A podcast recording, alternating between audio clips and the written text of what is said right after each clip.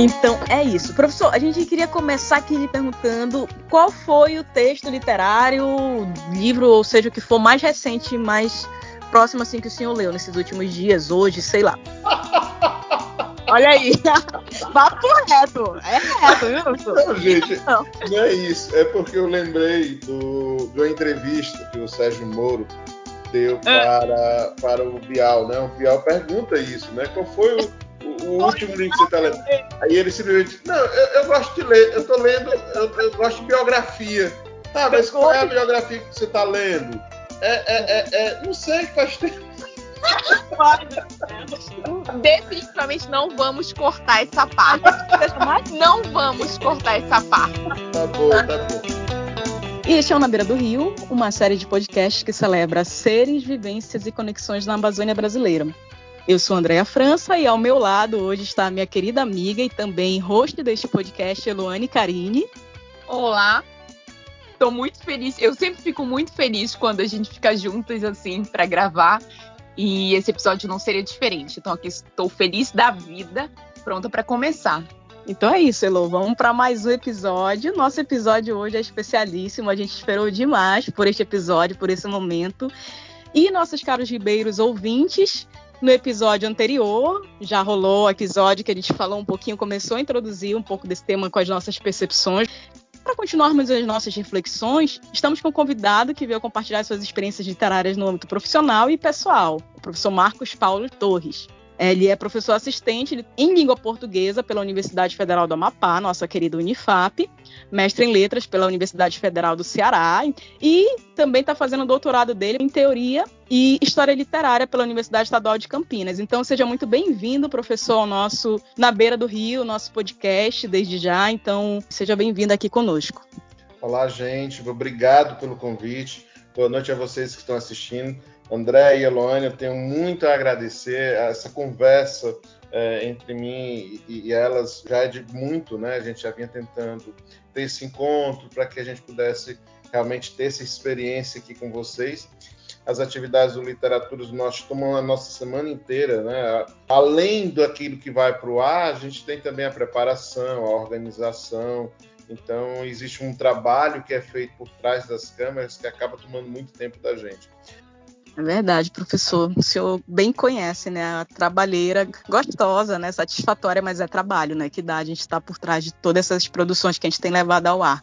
Mas eu já queria começar lhe perguntando. Nós somos amantes da literatura, mas não somos críticas. Curso de letras, infelizmente, literaturas nos perdeu, mas a gente, como amante, já vem logo lhe perguntando de cara, professor, qual que é a sua visão sobre a função da literatura? O que, que o senhor tem a nos dizer nesse sentido já? Olha, normalmente, quando a gente trata desse tema assim, ah, para que uma literatura feminina? Para que uma literatura do norte? Para que uma literatura aqui? Né? Para que uma literatura infantil? Enfim, quando a gente fala dessa questão de construção de um, de um, de um título, né? de uma secção daquilo que a gente chama de literatura, normalmente as pessoas nos criticam porque realmente pensam no, no porquê dessa situação, né? no porquê dessa secção, no porquê dessa divisão. E na realidade, é, essa divisão acaba sendo necessária dada essa relação do mundo. Quando a gente faz essas secções, né, claro, existem os motivos são plurais, né, desde o próprio motivo mercadológico, né, para poder organizar nas prateleiras os livros que são vendidos, mas também porque a literatura não está alijada do mundo. Né? A, li, a literatura tem uma relação com, com um mundo muito estreita, não apenas para a formação dos indivíduos, não apenas para a manifestação dos espíritos, não apenas para a construção dos indivíduos. Né? Ela também se, se torna protagonista de uma construção social. Então, quando a gente fala da necessidade de termos uma literatura feminina, de termos esse título, essa secção literatura feminina, é porque muitas vezes as mulheres foram silenciadas na história do Ocidente né? isso sem falar, claro, do Oriente, mas muitas vezes no Ocidente as mulheres foram silenciadas. Muitas mulheres no Brasil tiveram que escrever, inclusive, utilizando pseudônimo masculino para poder ser publicadas. Né? Uh, quando a gente fala da literatura aqui, é porque, na realidade, é, esses grupos são silenciados. Né? E é, eu sempre falo isso durante as minhas aulas, durante os meus encontros. É, silenciamento de vozes é também apagamento de corpos. Então, quando a gente fala de uma literatura do norte, essa literatura, e aqui puxando mais para a nossa, nossa construção, né, porque essa literatura, era, durante muito tempo, ela foi, ela foi tornada invisível, né, ela foi silenciada. É, eu, eu, sempre brinco né, que eu passei até meu ensino médio achando que no Ceará, de onde eu vim, nós só tínhamos tido dois escritores que teriam sido José de Alencar e Raquel de Queiroz, porque todos os livros é, do ensino médio que eu tive, né, só traziam esses dois autores no Ceará. Então, para somente muito depois, já na universidade, foi que eu fui saber que não, existiam outros autores. Então, quando a gente fala, por exemplo, de literaturas do Norte, né, a gente escuta falar de José Veríssimo, de Inglês de Souza, né, quando muito da Alcide Jurandir, mas são autores do Pará, são autores de um nicho, muito, de um local muito específico. Claro que tem todo um motivo histórico, todo um motivo político, todo um motivo social e econômico que acabou gerando tudo isso. Né? Mas quando você fala, você não, não, não escuta, por exemplo, falar do, do Roberto Mibielli, lá de Roraima, ou então de um autor mais novo para nós, né? que é o Cristiano Apchana, que é uma voz indígena, que é uma voz dos povos indígenas.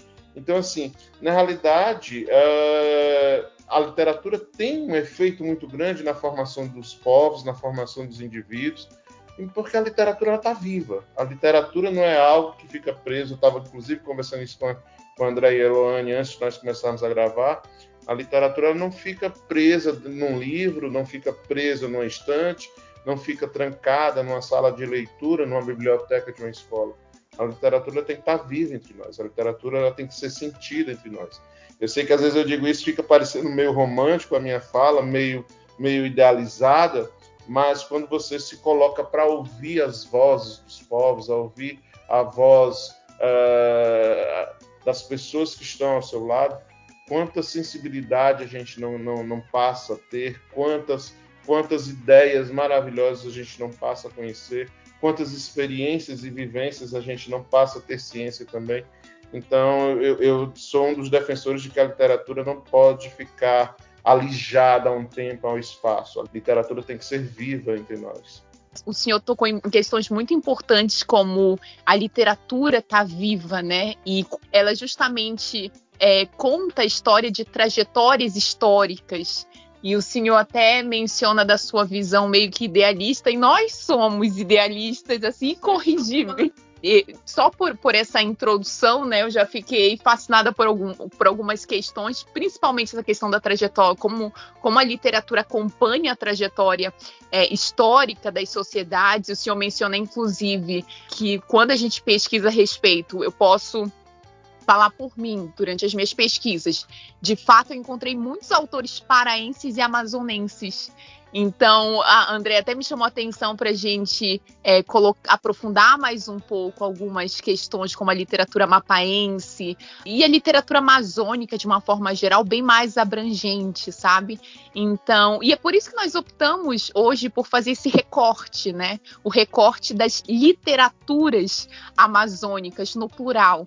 Ah, como sempre. E há quem levante uma discussão sobre a literatura na Amazônia, né, geralmente em um movimento mais amplo da literatura brasileira no cenário da Amazônia. O senhor até mencionou o inglês de Souza, que foi conhecido, ficou conhecido também no cenário é, nacional. Uh, mas quando a gente fala de literatura amazônica, quando a gente parte, por exemplo, de literaturas indígenas, quilombolas e outros atores uh, sociais, assim, que uh, passaram por um processo de vulnerabilização social, então, das suas artes, dos seus pensares, dos seus corpos. Então, a gente considera aí um outro caráter da literatura, na sua pluralidade.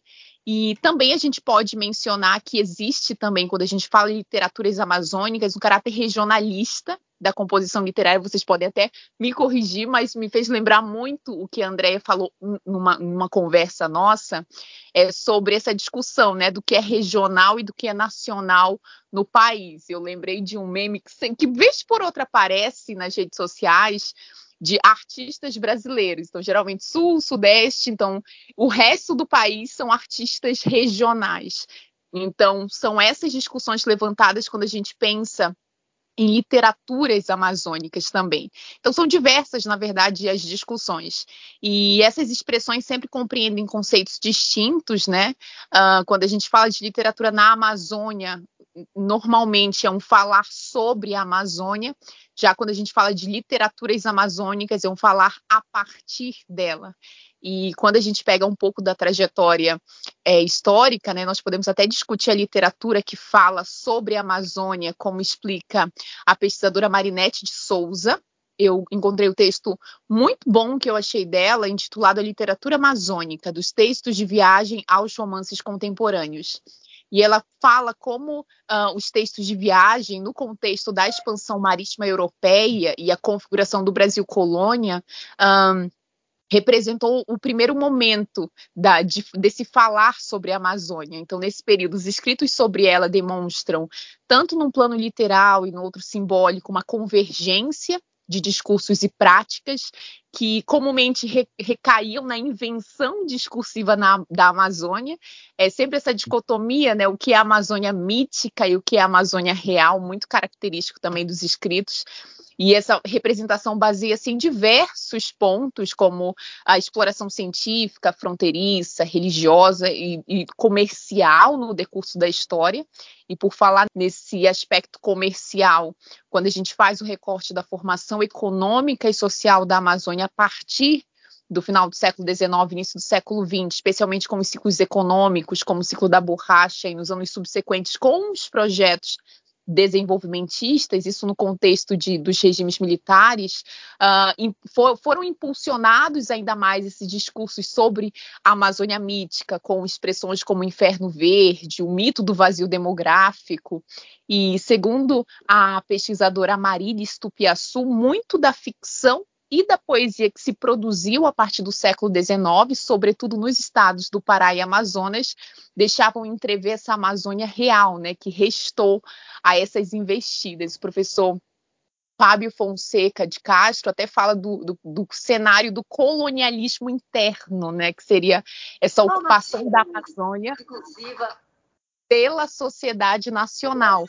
Uh, e o objetivo, na verdade, dessa, dessa ocupação seria justamente o controle de toda forma desse autonomismo identitário é, por essa ordem nacional. Mas só que eu introduzi essa questão da formação econômica e social da Amazônia porque vocês evocam isso na descrição do curso de extensão de vocês, ali no site, quando eu estava pesquisando é, Literaturas do Norte, Vozes Escritas da Amazônia, ali vocês falam um pouco de como as literaturas produzidas é, na região norte começaram a ganhar espaço no cenário nacional. E embora eu tenha trazido todas as informações, mas é, eu acredito que exista algo muito mais detalhado, muito mais compreensível. Eu queria até que o senhor falasse um pouco mais sobre o projeto Literaturas do Norte, com uma pergunta também, que foi uma das primeiras perguntas que eu pensei é, para falar para o senhor, né? Uh, de como começar a ler ou estudar a literatura da Amazônia, né? em especial a literatura mapaense. Como entender o que foi a trajetória dessas literaturas? Eu queria ouvir um pouco mais do senhor. Primeiro, assim, né, o que você falou é algo que faz parte das nossas discussões é, inclusive quando a gente estava pensando nesse curso, na criação desse curso de extensão. Né? Na realidade, esse curso de extensão ele nasceu do nosso núcleo de pesquisas, que é o NEPC, NEPC, né, que é o Núcleo de Pesquisas Pós-Coloniais, que é um núcleo que nós temos no curso de Letras da Universidade Federal do Amapá. Né? E o nosso objetivo é, dentro do, curso, dentro do núcleo de pesquisas, trabalhar mesmo com, com, com, esses discursos, não só no campo literário, mas, mas em outros campos também, atrelados às questões pós-coloniais. E, claro, como eu disse para vocês, eu sou do Ceará, né, e, e senti que esse silenciamento que a literatura cearense passava, né, durante todo o meu processo de formação, era um silenciamento que eu também tinha na minha formação como professor né, na Universidade Federal do Amapá, uh, em relação à literatura produzida na Amazônia. Né? Uh, o curso se chama Literaturas do Norte, até porque como uma forma de afrontar esses poderes que, que acabam por, por serem acachapantes, por serem dominantes, por serem controladores, por serem ordenadores. Porque normalmente quando a gente fala da Amazônia, né, a gente pergunta ah, qual é a Amazônia, qual é a Amazônia legal? E aí a Amazônia legal entra também, por exemplo, o Maranhão. Né? Quando a gente vai buscar é, estudar as literaturas que compõem o norte, aí a gente tem praticamente o Pará como a única referência. Então, assim, quando a gente foi discutir a estruturação desse curso, o que seria o Literaturas do Norte, a gente foi, a gente encontrou mais muros do que caminhos. A gente encontrou mais portas fechadas do que caminhos. Por, dado mesmo a escassez de estudos, né, de trabalhos, de, de compreensões até do que seria essa literatura. Muita coisa havia, mas muita coisa presa é, em teses de doutoramento, em dissertações de mestrado, né? ou seja, um material que normalmente não chega para o grande público. Então, quando a gente foi discutir, a gente disse, não, o Literaturas do Norte vai, não vai ser algo restrito aos bancos da universidade. Vamos além, vamos chamar, vamos levar para as pessoas, vamos, vamos, vamos pensar como levar para mais gente. E aí veio né, essa nossa preocupação em trazer é, essas transmissões através da plataforma de vídeos do YouTube. Tá? É, foi uma plataforma que a gente viu que seria muito acessível, muito fácil de trabalhar e, e que teria essa potencialidade de atingir a mais pessoas. Antes da gravação, inclusive, a gente estava falando um pouquinho sobre Literaturas do Norte, aliás, eu simplesmente citei uh, o Encontro de Negritude, e o Encontro de Negritude anterior, a terceira edição presencial, nós tivemos nada mais do que cento e poucas pessoas participando, né? Uh, nas três primeiras mesas, nós tivemos mais de mil visualizações. Então, assim, uh, claro, nós estamos numa universidade que está à margem desses grandes centros, então, se eu estivesse falando de uma PUC, de uma Unicamp, talvez esses números não fossem tão expressivos. Mas para nós é algo extremamente expressivo saber que mil pessoas pararam a sua vida, para, doaram um pouco do seu tempo para participar conosco dessas discussões. E a mesma coisa a gente fala aqui do Literaturas do Norte. A gente queria ser, ser, ter espaço para que essas vozes é, fossem ouvidas. A gente não está aqui dando, né, nesse papel do colonizador e dizendo, ah, eu vou dar voz, ah, eu vou dar espaço de voz. Não, porque essas vozes aí existem. O problema é que a gente não conseguia ter acesso para ouvir essas vozes. Né? Então, a literatura do norte existe, a literatura amazônida existe. Né? O problema é que ela não chega às escolas, o problema é que ela não chega às, a, com facilidade às academias, o problema é que ela não chega aos bairros. Então, a gente teve realmente essa preocupação. Um dos produtos, me permite esse termo, né? Há, há, quem, quem não goste que eu utilize quando a gente trata é, dessas questões relacionadas à academia, mas um dos produtos que nós é, já temos do Literaturas do Norte é o livro Literaturas do Norte, Vozes Escritas da Amazônia. E aí, nos capítulos, nós temos é, um capítulo, por exemplo, sobre a geopoesia da Amazonial, tá certo? A gente tem um outro capítulo sobre o rap dos congós produzido como literatura de resistência, ou seja, um trabalho que, que foi ouvir a voz da periferia macapaense, tá certo? E daí a gente tem até a mesma, as próprias discussões do que é literatura, porque quando a gente é, apresentou a proposta do livro, teve gente que veio questionar se o rap poderia ser chamado também de literatura e né, poderia sim é, é, é, ser considerado literatura, poderia ser algo canônico. E a gente teve essa preocupação mesmo de quebrar essa ideia do que seria. Obrigado a dizer o que não sabia, literatura, mas todavia essa ferida social não tem sutura, meu senhor. Eu não sou bandido, não. Sou pobre, mas minha mãe me deu uma boa educação. Passei dificuldade na cidade, vi o homem cão e as imbecilidades que distraem. Ah, você falou do site do Literatura do Norte, inclusive, estão todos os convidados, tá? Visitem o literaturasdonorte.com e a nossa página é aberta com uma citação da, da Chimamanda, né? Mostre um povo, mostre um povo como uma coisa, como sempre uma coisa, repetidamente, e será o que eles se tornarão. A consequência de uma única história é essa. Ela rouba das pessoas sua dignidade, faz o reconhecimento da nossa humanidade compartilhada difícil, enfatiza como nós somos diferentes ao invés de como somos semelhantes. Então, esse falso axioma de que minorias, minorias devem se adaptar à maioria ou então desaparecer, eu reitero, é um falso axioma, é um discurso falacioso, tá certo? A gente não tem que querer que as minorias desapareçam. Uh, o discurso democrático não diz que se deva falar uma única voz, muito pelo contrário, falar uma única voz é fascismo. O discurso democrático reconhece as várias vozes que existem e essas várias vozes vão dialogando, vão combatendo quando for necessário, vão acordando quando for necessário, porque só assim que surge o discurso democrático. Claro que eu estou saindo um pouquinho da literatura e vindo para o campo político, mas porque o mesmo capa a literatura. Né? O que estabelece o que é cânone e o que não é cânone, o que é literatura e o que não é literatura, muitas vezes está muito além da crítica. Está nas relações de poder que estabelece o que é e o que não é. Então é isso que a gente tem que vigiar também e combater também. Professor, essa sua fala me lembra algo também que eu falava com a Elo esses dias que tento, dentro das minhas possibilidades hoje, adquirir muito da literatura já mundial. É, gosto demais de estar lendo os clássicos. Fui trazendo um tanto disso também para a literatura nacional. Né? Ontem a gente falava também no episódio ah, desse, desse nosso trajeto né, literário e pegamos um pouco da parte escolar, da nossa escolarização, né, da literatura ali, e a gente falava muito nesse sentido de que algumas chamadas obras obrigatórias para o vestibular, né, a gente ia traçando um pouco disso e falando como que elas nos tocaram naquele momento, mas não somente como nos tocaram as obrigatórias, né, mas como de, de modo geral as disciplinas de literatura e os nossos professores foram importantes nesse nosso trajeto de despertar para a literatura, de despertar o olhar, o desejo, a vontade de começar a conhecer a literatura nacional.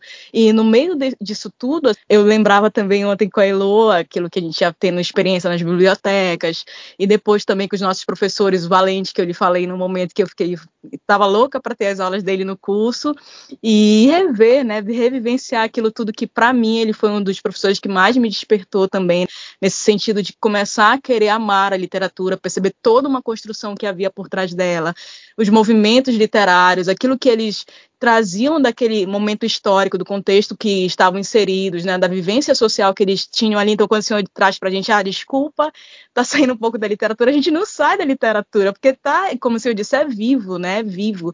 E nós ontem relembrando um pouco disso no nosso papo primeiro e hoje também quando o senhor vai falando aí né desse sentido de ah nas escolas a gente também conversava dias atrás sobre os leitores de hoje, né? Quem são esses leitores de hoje? Porque ao passo que nós temos ainda escritores, nós temos pessoas fazendo literatura nossa aqui em todo o Brasil, seja em qualquer lugar, em qualquer rincão do mundo, mas também nós às vezes nos deparamos, e por isso também o intuito desse episódio é pensar, e os leitores, quem são? Como é que esses leitores estão sendo despertados? Como é que está havendo esse letramento, se a gente pode chamar assim, para simplificar a ideia, o letramento literário nos dias de hoje, né, das nossas, das nossas crianças. E mesmo, infelizmente, né, cada vez mais tardio já para a juventude, que às vezes vai se, se dando em se deparar com a literatura por uma obrigatoriedade e não por esse desejo de despertar para um mundo todo que, que a palavra, já eu lembro de Shakespeare, né? palavras, palavras, palavras, que as palavras nos abrem no mundo que constrói para a gente, né? Então, assim, eu lhe pergunto no fim de tudo isso, professor, como é que o senhor olha hoje esse despertar de novos leitores? Porque a gente sabe, a produção literária precisa também ser vendida, também precisa da questão da, da, monetarização.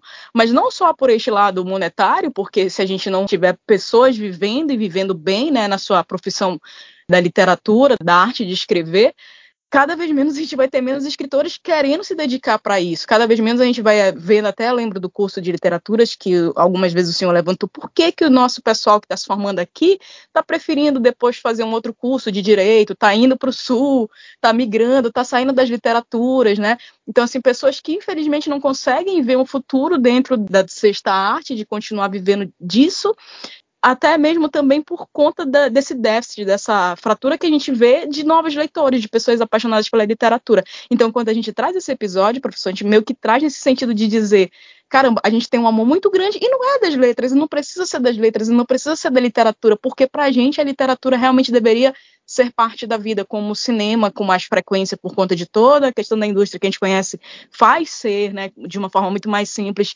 O teatro já não é tanto, né? As outras artes, as demais artes, né, sofrem também junto com a literatura, né, dessa formação de pessoas que desejem cada vez mais ter elas na sua vida. Então, como é que o senhor enxerga, professor, essa questão de quem é que a gente reúne no bailão, que autor a gente chama, como é que a gente desperta aqui no para dizer, vamos aqui, pessoal, fazer com que a gente consiga novamente atrair as pessoas a ler, a simplesmente ter esse prazer né, no dia a dia da sua vida, da, das leituras, das literaturas. Se o senhor tiver alguma luz desse caminho para nos dar.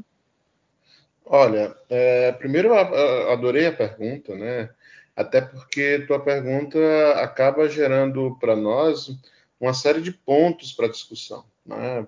A questão da, da, da, formação de um público leitor, a formação, a própria relação comercial que se, que se estabelece né, com a arte, com a obra de arte, a, a questão de, de, ter quem leia, porque você escrever para soltar ao vento, tudo bem, tem, há essa possibilidade, mas o escritor ele quer ser líder, ele quer ser, ele quer ser ouvido, ele quer ser lembrado, né? Então, uh, o artista como um todo, né? Ele quer ser um, um, um, um ator não vai fazer uma peça de teatro para que não haja público, ele quer ser visto, né?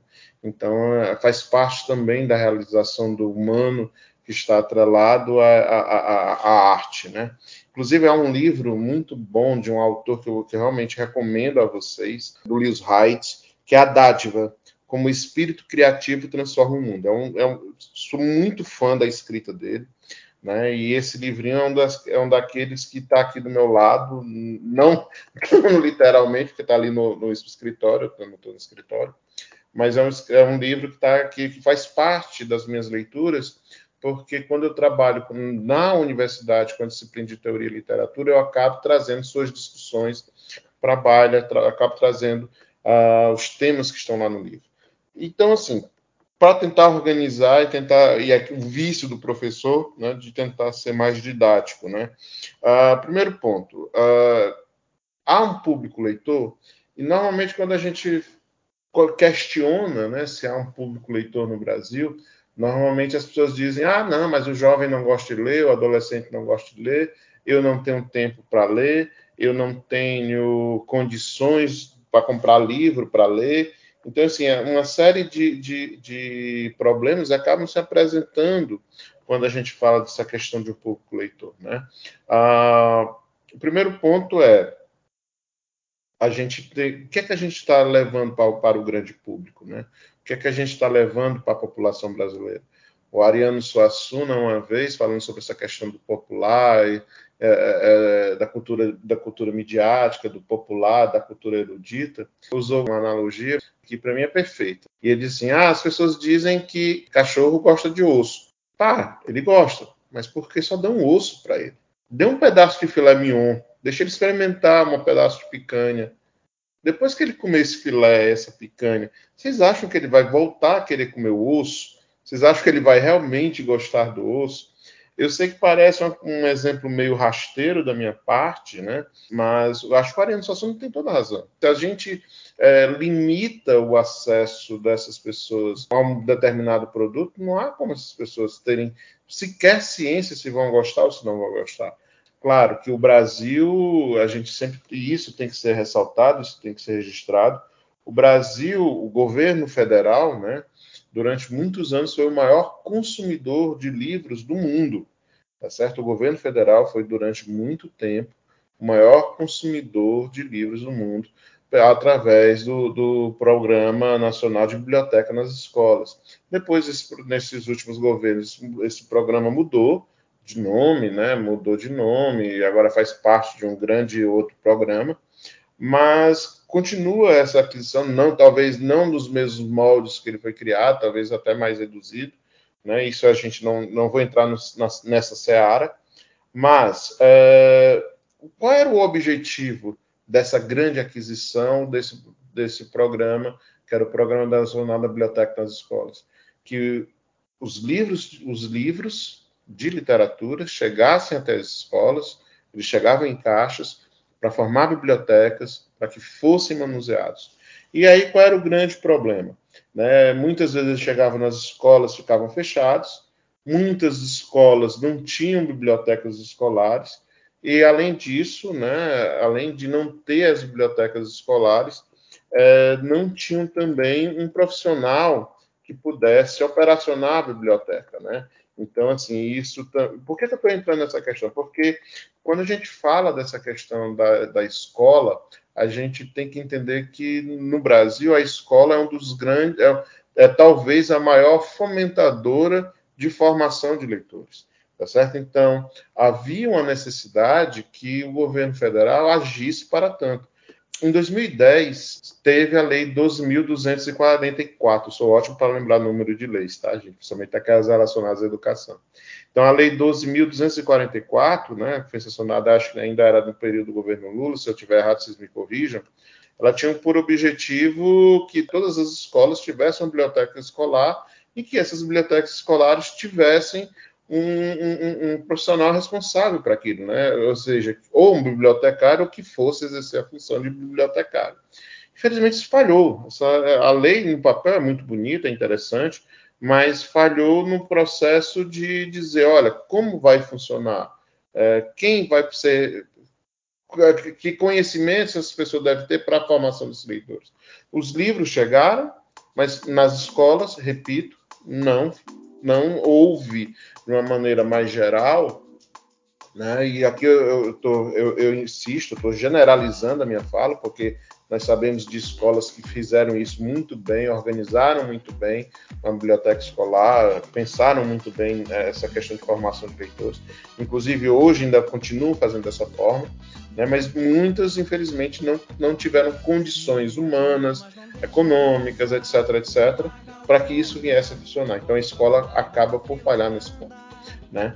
Ah, mas, Marcos, vocês me perguntariam, mas a escola é a única responsável? Não. Né? Como é, quais, quais são os espaços que nós temos nas, nas grandes mídias para a literatura? Qual é o espaço que nós temos? Compara, por exemplo, que espaço nós teríamos para um programa policial e que espaço nós temos para discutir, sei lá, a identidade do nosso estado, a identidade do nosso Amapá, tá certo? E quando eu digo identidade, eu estou falando não somente da literatura, claro, falando literatura por conta do tema, mas da, da, das, quais são as comidas da Amazônia, quais são os espaços da Amazônia, quem são os povos amazônicos. Então, assim, existe toda uma pluralidade que é silenciada. Né? Se a gente escuta o rádio, TV, é, vê os programas que até pela, pela, pelos streamings, a gente vê que quando abre, quando se abre determinados espaços, né, há, há uma, uma, um filtro, um filtro que não permite que seja visto como realmente é o espírito do norte, o espírito amazônico. Então, por exemplo, teve, há algum tempo, né, é, teve uma personagem de uma dessas novelas que era da, do Pará e o, a forma dela falar não, não se adequava de uma forma correta.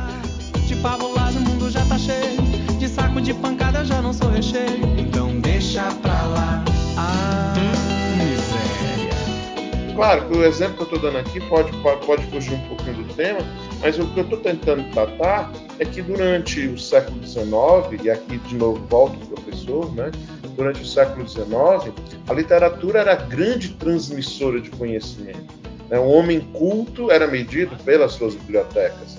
Né? Inclusive, quando, quando esses homens é, de posses morriam, que se fazia nos jornais da época, é, morrer a, notícia, né? morreu fulano de tal, sempre, sempre, sempre se dizia: deixou uma biblioteca de 3 mil livros com, com, mais nobre da literatura francesa, entre eles Honoré de Balzac, assim, assim, assim, assim, sabe? Se descrevia a biblioteca do morto.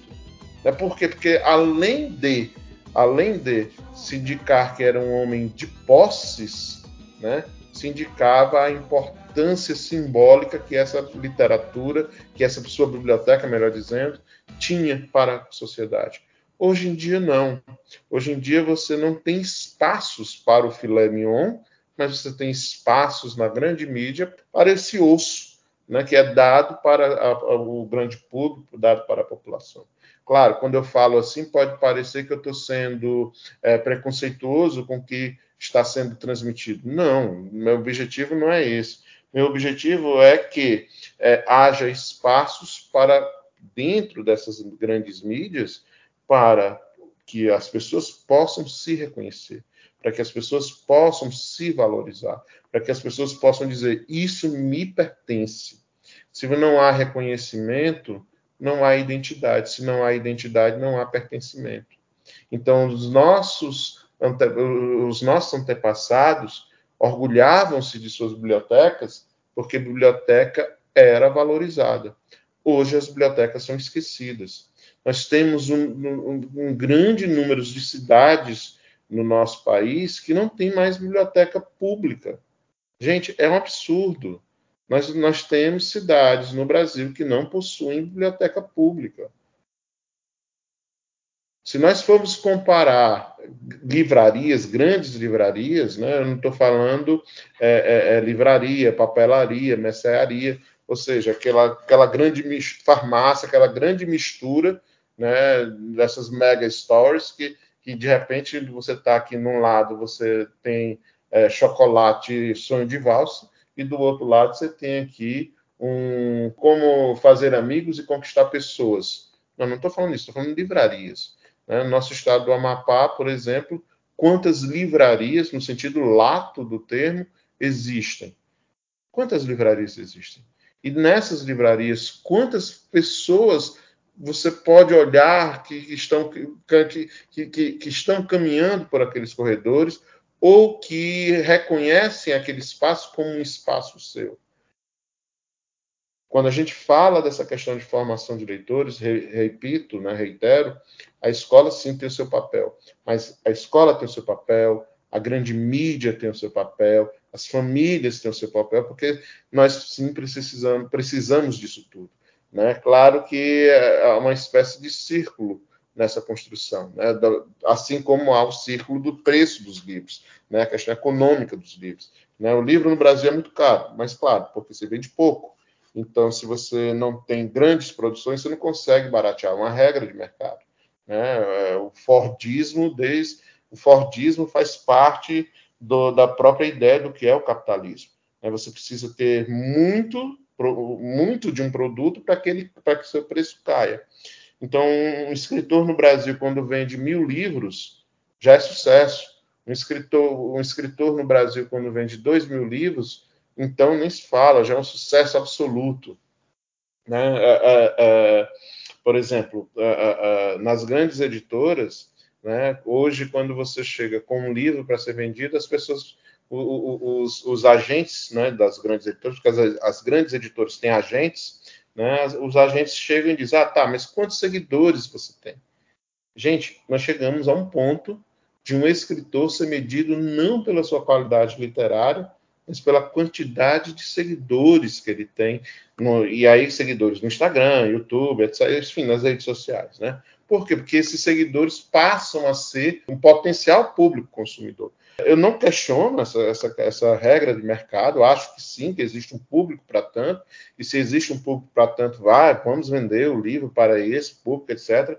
Mas que a gente forneça as condições necessárias para que haja um, um público diferenciado, para que mesmo esse público que consome porque segue o sujeito na rede social, mas que ele tenha potencialidade de conhecer outros que não têm seguidores nas redes sociais né? outros que não tenham essa ciência né, do que de outra literatura que está sendo produzida.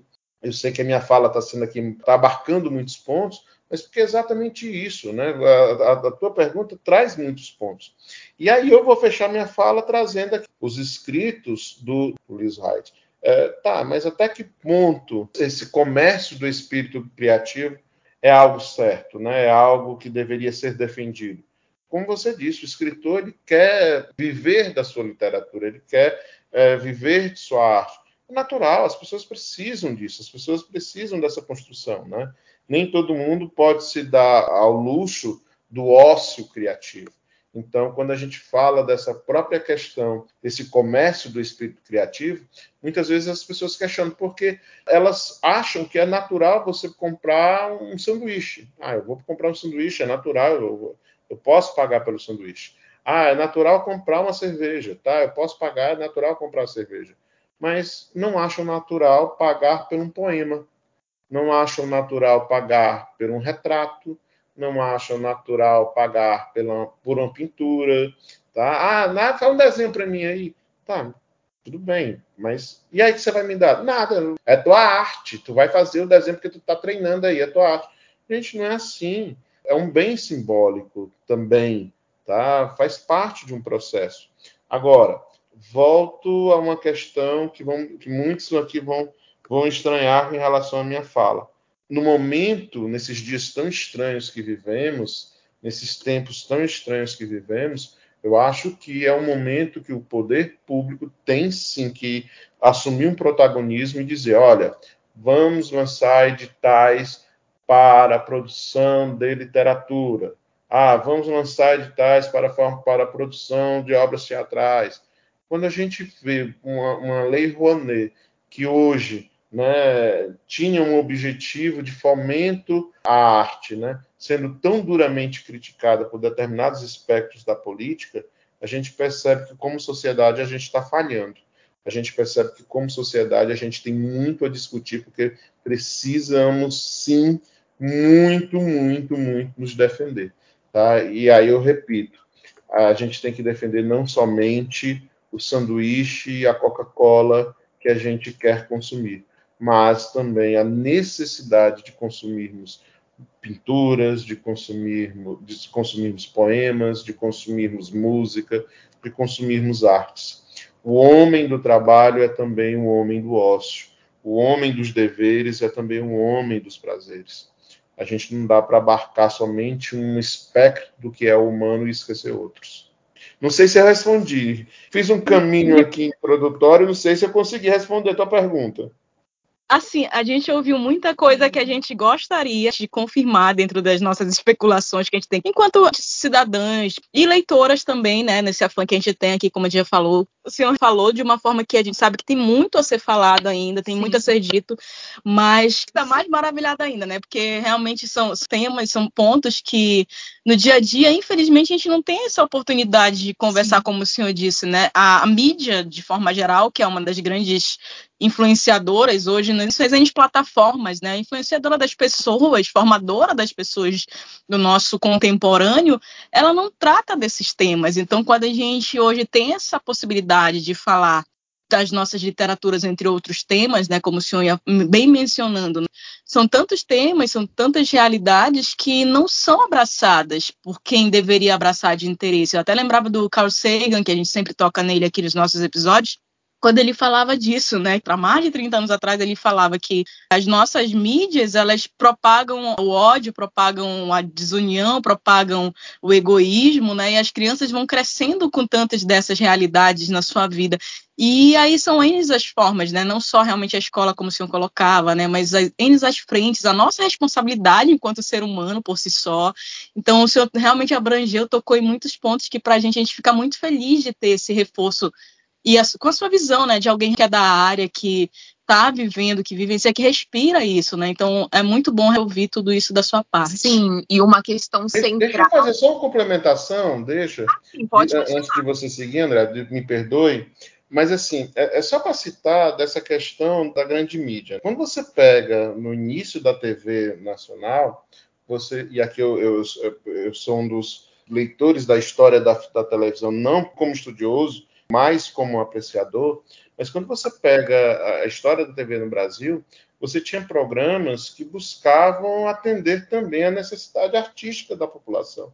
Né? Você tinha o cine-teatro, né? e esse cine-teatro era, era, realmente um teatro apresentado ao vivo né? na, na antiga TV Tupi, em, onde, onde grandes nomes da, da, da, da dramaturgia nacional se apresentaram. Né? Se você encontrar, eu, eu, tive a oportunidade de ver uma dessas, dessas, dessas gravações com Zimbinski, né? né, com o Teatro do Zibinski, passando na TV, em horário nobre. Né? Uh, depois nós tivemos, uh, e aqui eu vou, eu vou ser meio Globo, tá? Mas você pega na Globo, você teve durante um grande período, né, é, se eu não me engano, acho que era no programa passado, terça-feira, que toda semana adaptavam uma obra literária. Toda semana adaptavam a obra literária. Né? Além disso, nós tivemos A Vida Como Ela É, que foi uma adaptação da obra do Nelson Rodrigues, que é sensacional. É, o Projeto Quadrante, que infelizmente acho que isso foi uma das grandes perdas que é da, da, da Rede Globo, como nesse, nesse viés da arte, né? Shakespeare, Jorge Amado, a Globo fez, fez festa, né, professor? Exatamente. Né, as novelas que beberam na fonte do Jorge Amado, como você disse, né? né mas eu, eu, queria só falar do projeto Quadrante, que também foi um outro projeto muito interessante, que adaptou a Capitu, né? Que eu tenho, inclusive, eu tenho um a coleção completa, que é belíssima, maravilhoso. Dois irmãos do Milton Ratum, né? Tão importante aqui para nós. Né? E a Pedra do Reino, que foi uma, talvez uma das coisas mais belas né, que eu já vi na TV é, sendo exibida. Então, gente, isso é literatura, isso é vida, isso era necessário. Mas hoje você não tem isso. Né? Você não tem. Claro, eu reitero, programa de auditório é interessante. A vida não é só arte, a gente também precisa de um momento de se desligar de tudo, de vegetar na frente da televisão. Faz parte do processo mas o ruim é quando uma determinada área é valorizada e outra não. E aí eu volto para essas novas mídias, né? Hoje a gente está aqui numa que, é, que para mim é novidade, é um podcast. Eu já tinha dado entrevistas em rádio no, e sempre gostei muito do rádio, mas como podcast é a primeira vez, eu estou adorando, tá? Se, se quiser me convidar de novo, eu já, já, já aceitei o convite, tá? Vocês são muito gentis. Mas uh, qual é o papel que a gente está vendo desempenhar as grandes mídias para isso? Então eu volto à minha questão, me perdoe se eu estiver sendo repetitivo, mas a gente precisa realmente lutar para que isso, essas vozes possam voltar a ser ouvidas. Ainda não. É a espera, a afirmação do tempo que vai chegar no tempo que está passando. Ainda não. É a promessa certeza do tempo de querer no tempo que vai chegando. A mulher é a terra, terra de semear. Ainda não, o tempo disse dormindo. Por que esperar? Plantar, colher no amanhecer, não retardar o instante maravilhoso da colheita. Veio o semeador, semearam juntos e colheram o encantamento do fruto. Lamentaram juntos, retardamos tanto no tempo. Cora Coralina.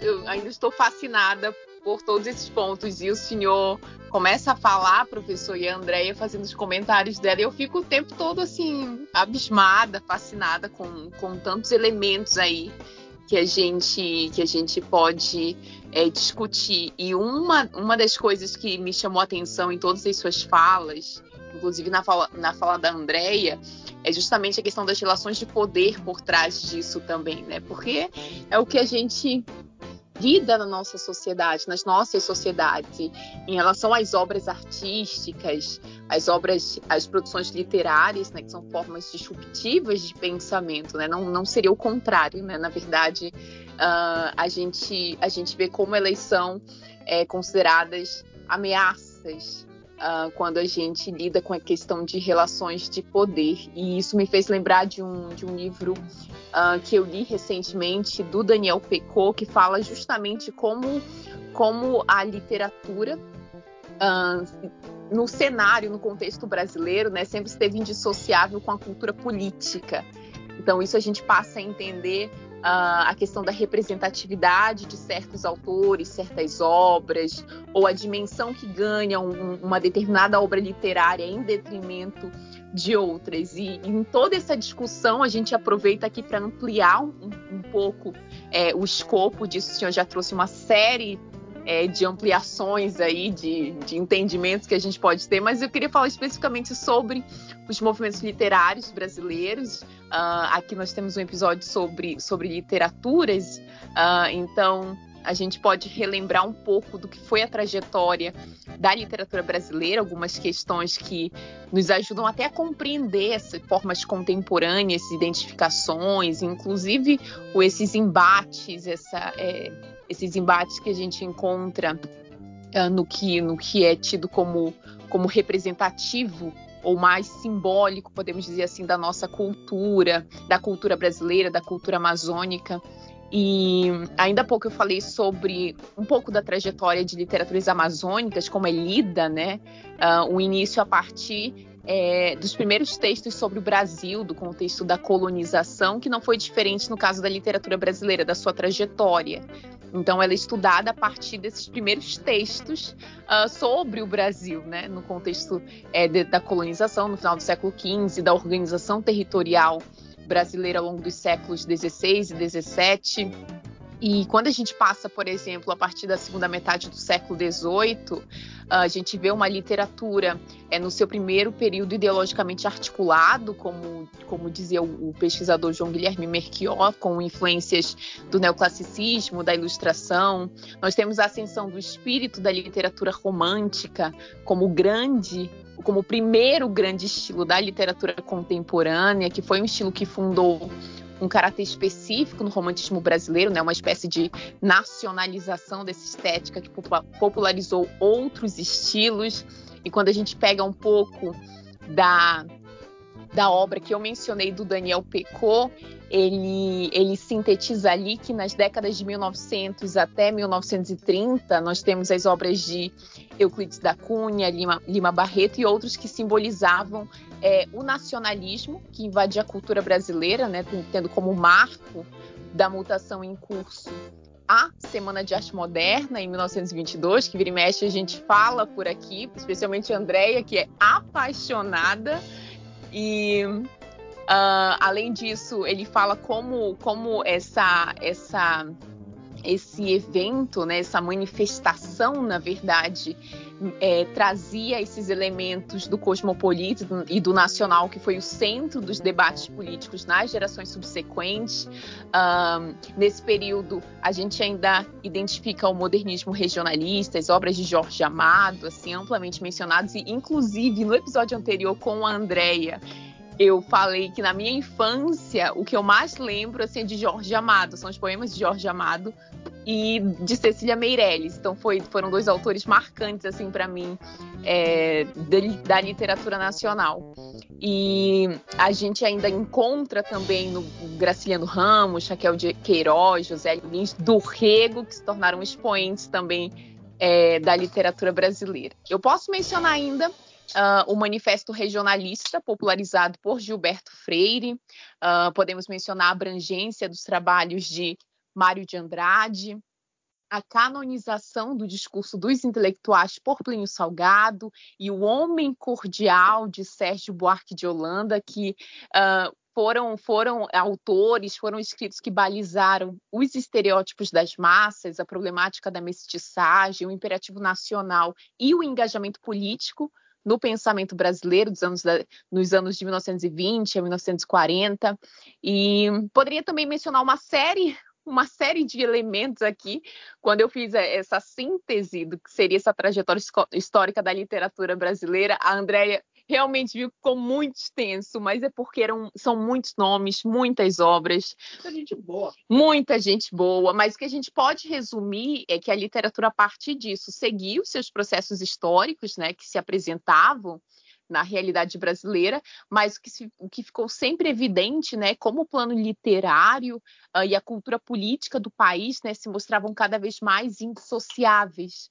Então, a gente trazendo por entendimento do que é, do que seria a literatura brasileira contemporânea, é, ela se inicia no final do século XX, né, até os dias atuais, e mistura tendências de movimentos literários anteriores, os vieses conflitantes e plurais do complexo mundo pós-moderno ou contemporâneo, não sei qual é a expressão que vocês preferem. E uma característica marcante do século XXI, né, do que seriam essas obras é, literárias, inclusive se eu mencionar logo no início que seria justamente a literatura decolonial, né, que se volta para essa é, para recontar a história, né? A história da literatura que rompe com pensamentos colonialistas, racistas, sexistas, buscando exaltar obras literárias que outrora estiveram decantadas no tempo e hoje projetam também novas vozes para as narrativas, para o que a gente entra em contato, para o que a gente vê. Eu, inclusive, menciono com a André que eu estou me reencontrando com as literaturas amazônicas. Ah, foi algo muito importante para mim nesse momento, mesmo que eu, nos últimos anos, eu esteja assim, imersa uh, em escritos é, científicos, né? Mas foi algo muito natural. Quando eu comecei o doutorado em uma instituição do norte do país, parece que foi muito natural retornar a, a, escritos literários, assim, é quase que muito bonito como, como a ciência é escrita também aqui na região norte, que sempre traz também nesse novo movimento de ideias, né, esse novo movimento da literatura, associar também as obras artísticas, que, na verdade, servem para construir visões de mundo, construir os sujeitos. É algo muito assim maior do que a gente imagina. Isso influencia demais a forma como eu enxergo hoje a minha própria vida. Então, diante desse percurso, desse breve percurso aqui que eu fiz sobre a literatura brasileira, eu gostaria mais de ouvir seu ponto de vista sobre obras literárias, assim, que você acredita que moldaram o que seria a qualidade literária no Brasil. E essa pergunta veio porque recentemente eu lembrei de um mapa que fizeram, não sei se vocês viram, um mapa que fizeram no ano de 2017 de obras literárias que mudaram o mundo. Fizeram um mapa mundi, então em cada país colocaram uma obra emblemática, tipo o Brasil Dom Casmurro, Machado. Inglaterra, Jane Austen, Orgulho e Preconceito. Enfim, em cada um dos países, em cada um dos países colocaram uma obra assim que realmente é símbolo. Uh, então eu queria saber de ti, né, no teu ponto de vista, ou qual obra, quais obras que a gente poderia é, mencionar aqui que de fato moldaram o que seria a qualidade literária no Brasil, né, ou a literatura no Brasil, que foram, que foram símbolos de alguma mutação em curso. Também eu queria saber em relação à Amazônia, quais as obras determinantes assim para até para esse curso dessa nova história das literaturas amazônicas. Primeiro, assim, é uma pergunta muito interessante, né, quando a gente parte dessa própria compreensão, porque, é, primeiro, né, quais foram os critérios que foram empregados para dizer que determinadas obras podem ou não poderiam é, serem referenciais para a mudança de um povo. Tudo bem, nada contra Machado de Assis, né? muito pelo contrário, sou um leitor voraz do Machado, mas creio que há obras que leram o Brasil de uma forma muito mais rica né, do que essa obra específica do Machado. Né? Eu poderia citar, assim, de cabeça, umas três ou quatro do João Baldo Ribeiro, poderia citar umas cinco, seis, sete do próprio Jorge Amado, né? e a própria compreensão de que Brasil é esse que a gente vai definir. Uh, por que, que, eu digo isso? Né? Porque normal, e aí você citou o modernismo brasileiro. Porque quando a gente fala no modernismo brasileiro, nos foi ensinado de uma forma muito, muito acachapante, muito, muito esmagadora até, né, que o modernismo brasileiro se inicia com a Semana de Arte Moderna de 1922, quando na realidade nós sabemos que não. Né? Na realidade, o que iniciou na, na, lá com aquela Semana de Arte Moderna, lá no dia 13 de fevereiro de 1922, foi o modernismo paulista, né? Agora, se imbuiu a ideia de que aquele modernismo paulista era o modernismo brasileiro. Porque se você pegar o Ceará, o Ceará antes, cerca de 30 anos antes, o Ceará teve a padaria espiritual, que como movimento, não como os autores, por mais paradoxal que possa parecer, os, os componentes da padaria, os autores da padaria individualmente eram parnasianos, eram simbolistas, eram realistas, né? mas como grupo eles eram antigos modernistas e eles eram modernos, né? Se você pegar, por exemplo, o modernismo baiano ou, ou o modernismo que foi feito em Belém, né, aqui pertinho de nós, né, são outras acepções de modernismo. Então, o que eu tenho, na realidade, não é um modernismo brasileiro. Eu tenho, na realidade, modernismos. Eu tenho modernismo paulista, eu tenho modernismo cearense, eu tenho modernismo baiano, eu tenho um modernismo de Pernambuco. Né? Seria muito, muito estranho, por exemplo, é, tentar entender essa nova ideia de Brasil se eu não voltar, por exemplo, para Pernambuco, para Silvio Romero e Tobias Barreto, né? que, que fundaram a Escola do Recife, que tinham como objetivo uma renovação da mentalidade brasileira. Esse era o objetivo. Então, assim, antes da Escola do Recife, a gente não tinha organizações que, que se pautavam a essa ideia de organizar é, o que seria esse pensamento brasileiro. Mas antes ainda, quando Alencar começa a sua produção literária, Alencar tinha um projeto de nacionalização da literatura brasileira, porque ele queria ser um, um escritor uh, de tanto sucesso quanto Joaquim Manuel de Macedo, no Brasil, inclusive queria ultrapassá-lo, né, em, em Come Porque Sou Romancista, ele inclusive diz isso, né, que quando ele era criança e estava no colégio interno, ele tinha admiração porque os meninos mais velhos se reuniam para ler e discutir a obra do Joaquim Manuel de Macedo, né? E Alencar queria ser maior que Macedo. Alencar queria ser maior do que Byron, do que foi é, Dumas pai, do que foi Dumas filho. Né? Alencar tinha um objetivo realmente de ser uh, o grande nome da literatura brasileira. Só que Alencar parou um, em, em, um determinado momento, Alencar parou e pensou: tá, eu vou escrever minhas obras, mas escrever para quem? Então, muito, muito Alencar produziu na, na, na, nas orelhas dos seus livros, no, nos prefácios, nos pós-fácios, né? Na, no, no, em um dos prefácios famosíssimos, que é Carta do Dr. Jaguaribe, né? e também nesse Como e Porque Sou Romancista, que eu citei há pouco, né? mas também não poderia falar na Carta sobre a Confederação dos Tamoios, em que Alencar já questionava uma língua brasileira. Eu brinco com meus colegas da linguística que 30 anos antes do Sucio inventar a ciência da, da ciência linguística, né? Alencar já estava discutindo isso antes. O único erro do Alencar é não ter se é, é organizado cientificamente. Mas Alencar aqui no Brasil já discutia uma língua brasileira, já discutia uma identidade brasileira, já, já, já discutia uma referência do que seria nacional e, reitero, o que seria uma literatura nacional. E quando Alencar buscou pensar o que seria essa literatura nacional, Alencar teve vários, segundo Antônio Cândido, Alencar teve vários Alencar, né? Alencar dos adultos, Alencar dos moços, Alencar das moças, mas se você pegar o Franco Coutinho, você vai ter o Alencar é, do, dos romances históricos, você vai ter o Alencar indianista. Por que isso? Porque Alencar teve como objetivo abarcar essas regiões. Então ele escreveu Gaúcho, pegando a região sul, mas ele foi lá pegar Iracema, foi buscar o sertanejo, além de criar o romance urbano do Rio de Janeiro, com Lucila, com Senhora, por exemplo, com Diva, ele também voltou ao passado.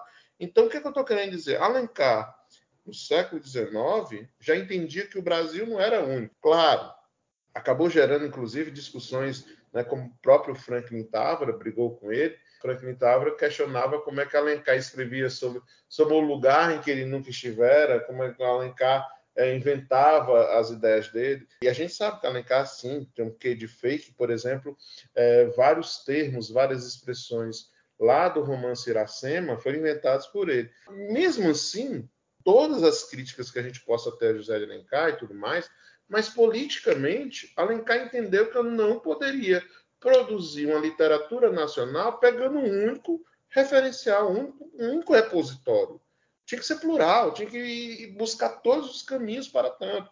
Claro, repito, na sua visão de homem branco do século XIX, cuja família fora escravocrata, o avô vendia escravos e tudo mais. Né? Então, há toda uma série de limitações que a gente tem que observar a lidar. Mas, mesmo assim, naquele período, ele já pensava isso. Já pensava que a nação brasileira era muito plural, para ser abarcada dentro de um único repositório. Então, assim, eu tenho um certo receio em dizer assim, a ah, obra A, B ou C, porque por mais que eu, como professor, possa ter é, algumas ideias que me indicariam quem seriam esses autores e quais seriam essas obras, eu realmente, como professor, não gostaria de ter para mim essa autoridade, porque de uma forma ou de outra seria uma leitura feita através do Marcos Paulo. E eu acho que eu não tenho essa possibilidade de dar esses caminhos para ninguém, sabe? Eu realmente não quero ter esse poder para tanto. Mas eu sempre digo que você tem sim que ler dentro da literatura quais foram essas obras que manifestaram o Brasil, quais foram essas obras que formaram o Brasil. Você, na sua fala, você citou, por exemplo, é, os intérpretes do Brasil. Né? E aí, quando a gente fala dos intérpretes do Brasil, eu citaria autores que, a priori, poderiam não fazer parte da literatura, né? como o próprio Caio Prado Júnior, Celso Furtado, você citou o Darcy Ribeiro, né, mas que são muito caros para a literatura. Né? É, o Milton Santos, é, que é um desses intérpretes do Brasil, é um autor que, eu, aqui, que é da geografia, tá? é um autor de referência da geografia, mas é um autor que eu uso demais nas minhas, nas minhas leituras, nos meus estudos literários, né? nas minhas aulas de literatura. É um autor que conseguiu explicar para mim o que era o espaço, o que era o, o, que é o lugar, o que é essa, essa ideia de paisagem, trazendo, claro, para dentro dessa construção é, do que é o Brasil. Né? Você citou, por exemplo, autores é, do regionalismo, né? e eu não poderia aqui me calar de, de falar, por exemplo, é, do Sérgio Buarque de Holanda, da própria Berta Berker, enfim, intérpretes que acabaram gerando ideias do que são Brasil. E aqui eu reitero, né, ideias do que são não um Brasil como um todo, mas o que são esses Brasis. E aí volta de novo a um ponto com a qual nós, nós abrimos a nossa fala, que você citou também, que é a questão dos poderes, porque afinal de contas há poderes, né? Todo poder, por natureza, ele ordena, ele cataloga, ele diz o que cabe e o que não cabe. Então, quando você fala da literatura nacional, repito, você fala é, da literatura produzida sul-sudeste. O que é o regional? É o resto. Quando na realidade nós sabemos que não. Né? Isso é uma relação de poder. Isso é uma relação de poder. É relação de poder tal qual aquela que nós com a qual nós nos encontramos quando fazemos uma compra e diz frete grátis para todo o Brasil, menos Norte e Nordeste. É a mesma ideia. É a mesma, a mesma ideia. Né? Ou seja, Norte e Nordeste não são Brasil porque não cabe dentro desse frete grátis. Sul e Sudeste não são regionais porque são nacionais. Então, gente, é, qualquer discurso que busque massificar, que busque tornar único, eu acho muito arriscado. Né? Existe uma obra que durante, e durante muito tempo ela foi discutida, fazia, fazia parte dos bancos é, das universidades, inclusive é, ficou durante muito tempo, muito, mas muito tempo mesmo, entre os best-sellers nacionais, né, nas listas dos livros mais vendidos, que é o cânone universal. Né? Tratava exatamente quais são os livros que não podem deixar de ser lidos, porque fazem parte dessa ideia, dessa construção do que seria cânone. Então, assim, tá, tudo bem, o cânone é interessante, a ideia de ter um cânone é interessante, mas toda escolha, toda vida que eu escolho A é porque eu não escolhi o B, o C, o D, o E e o F. Se eu escolhi o A, o B, o C, o D, o E e o F não foram escolhidos. E o que foi que validou, balizou a minha escolha para que esse A seja aceito e B, C, D, o E e o F não sejam aceitos? Não, não possam não possam compor, não possam compor essa leitura. Tá certo? Então a gente tem que, que, tem que observar isso. Na própria construção do Literaturas do Norte, a gente teve essa preocupação de não tratar da literatura canônica. Porque para tratar da literatura canônica já existem meios, já existem bancos de universidade para fazer isso, já existem alguns concursos que tratam disso. A gente queria mesmo tratar não do A que foi escolhido, mas do B, do C, do E e do F. Por isso que a gente tratou nessas duas primeiras edições da, do Literaturas do Norte, né, de, das literaturas ribeirinhas, das liter... porque não, muita gente sequer considera a produção deles como literatura, porque não está grafada, não está publicada, não está num livro, não está no estante, tá? Então a gente tratou das literaturas ribeirinhas, a gente tratou das literaturas amazônicas de negritude, e aí entrou o rap dos congós como um objeto, entrou, por exemplo, o mar abaixo aqui do Macapá como objeto, tá certo? As literaturas indígenas, que muita gente também questiona se deveria ou não deveria ser literatura, quando a gente sabe que é literatura. Muitas vezes literatura indígena é, é, inclusive questionada. Ah, mas é uma literatura infantil. Não, é uma literatura infantil porque o mercado é, forçou a, a essa ligação da literatura dos povos indígenas com a literatura infantil. Mas nós sabemos que é muito maior. Né? Você não pode, por exemplo, pegar os ensaios, os ensaios do Ailton Krenak e utilizar como literatura infantil. Mas foi a forma que muitos escritores indígenas encontraram para entrar no mercado, inclusive para abrir portas para que outros pudessem ouvir, para que outras vozes pudessem ser ouvidas. Então, pensar ah, o que é essa literatura nacional, o que é essa literatura amazônica, uh, o que é essa literatura do norte, o que é essa literatura de fronteira do norte também, foi um tema que a gente ainda não tratou na literatura do norte, mas a gente tem por esse objetivo, né? porque a literatura de fronteira, né? fronteira com, com, com, com os países de língua francesa, de língua inglesa, acaba gerando outras visões de mundo também. Então, o que nós objetivamos é exatamente isso, né? entender não um Brasil, não uma Amazônia, mas entender Brasis, entender Amazônias, entender nortes que acabam é, muitas vezes sendo silenciados. Eu sei que eu já disse essa frase, mas eu realmente vejo a necessidade de repetir. Todo silenciamento de vozes é apagamento de corpos. A gente não pode deixar essas pessoas desaparecerem. A gente não pode deixar esse Brasil desaparecer. É isso. Égua, professor. Meu Deus, sério, professor. A gente fica aqui só lhe ouvindo e viajando com tanta coisa, assim, que o senhor vai falando. É... Vocês, são, vocês, são, gentis com todos os convidados, assim. Eu, eu, eu, tive sorte de pegar vocês duas num bom dia. Professor, deixa eu lhe dizer, inclusive, quando o senhor fala de convidados. O senhor é o primeiro convidado nosso, nosso aqui do Norte, assim, que está com a gente aqui no Amapá, porque a gente já teve convidados de Minas Gerais, já teve convidado do, Ceará, mas que está no Maranhão no momento, já teve convidado de Tocantins. Então, hoje o senhor é o convidado que está com a gente aqui no Amapá e que está sabendo das nossas realidades também, né? O senhor que vem de um outro rincão e que ama o Amapá, né? Eu lhe falei, né? Eu sou fã do professor Valente desde sempre, mas eu digo, a gente precisa trazer o professor Marcos Paulo, porque ele é muito querido, Elô. Ele é, é, demais querido. Assim, a forma dele é muito humana de, de, tratar das coisas, de tratar as pessoas. E aquilo o senhor já demonstra ali no curso, professor. Então, eu fiquei muito encantada mesmo com a sua obrigado, forma de obrigado. lidar, não não, professor, sériozão. De lidar não só com a literatura, com a sua profissão, né? Mas o seu lado humano, de ter lhe visto chorando algumas vezes ali no curso, falando de determinados temas. E a gente é muito fã disso. De pessoas humanas que têm alguns entendimentos. A gente vai procurando alguns entendimentos na nossa trajetória, na nossa caminhada, uhum. querendo devolver muito do que nos foi dado, tanto pelo público quanto pelas nossas buscas mesmo pessoais, né? E a gente faz de graça isso aqui, tira do nosso tempo, dos nossos esforços e de trazer também, assim, com tantas visões, com esse aparato, essa bagagem tão grande para falar com paixão de um tema que para a gente também é apaixonante, para a gente está sendo realmente encantador, assim, a gente está ali ouvindo do outro lado. E aí você vai dizendo, ah, quem sou eu para dar esse norte, para falar, de, dar rumos, né? Mas a gente queria do senhor esses rumos, quando a gente trata aqui também no nosso podcast, a gente sempre diz, a gente o podcast tem essa particularidade, é a visão do, da gente, de quem está fazendo, dos outros convidados, como o senhor dizia, os cânones já estão aí, né?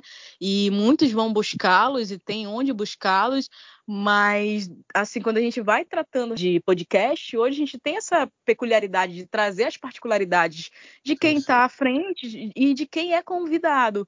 Então, é isso mesmo também que, que faz, né? Que forma de uma forma muito particular e peculiar o podcast. A gente realmente quer essa visão do nosso convidado porque talvez seja diferente de tudo que tem, como o senhor fala e ressalta demais, né? É, é uma voz também que se expressa, né?